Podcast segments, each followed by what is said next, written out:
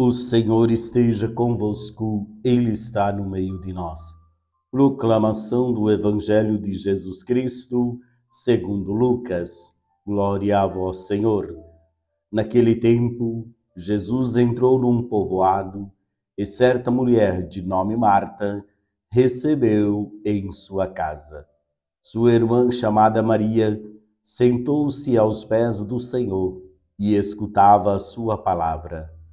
Marta, porém, estava ocupada com muitos afazeres. Ela aproximou-se e disse: Senhor, não te importas que minha irmã me deixe sozinha com todo o serviço? Manda que ela me venha ajudar.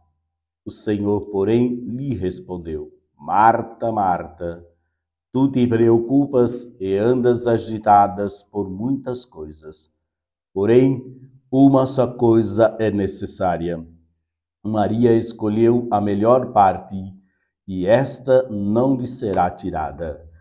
Palavra da salvação. Glória a vós, Senhor.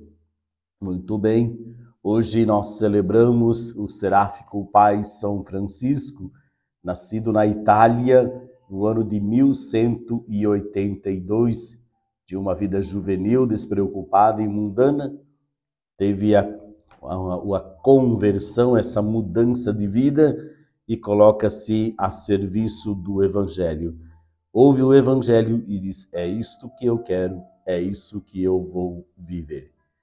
E para o Evangelho de hoje, nós estamos diante deste fato de que Jesus entra na casa de pessoas Jesus tem amigos que o acolhem. Somos amigos de Jesus. A nossa casa está de portas abertas para acolher Jesus. Será que ele terá espaço na tua casa para poder fazer morada? E como nós o ouvimos? Será que nós estamos realmente preocupados em ouvir Jesus? Ou a nossa preocupação maior é com os afazeres do dia a dia, a preocupação com as coisas do dia.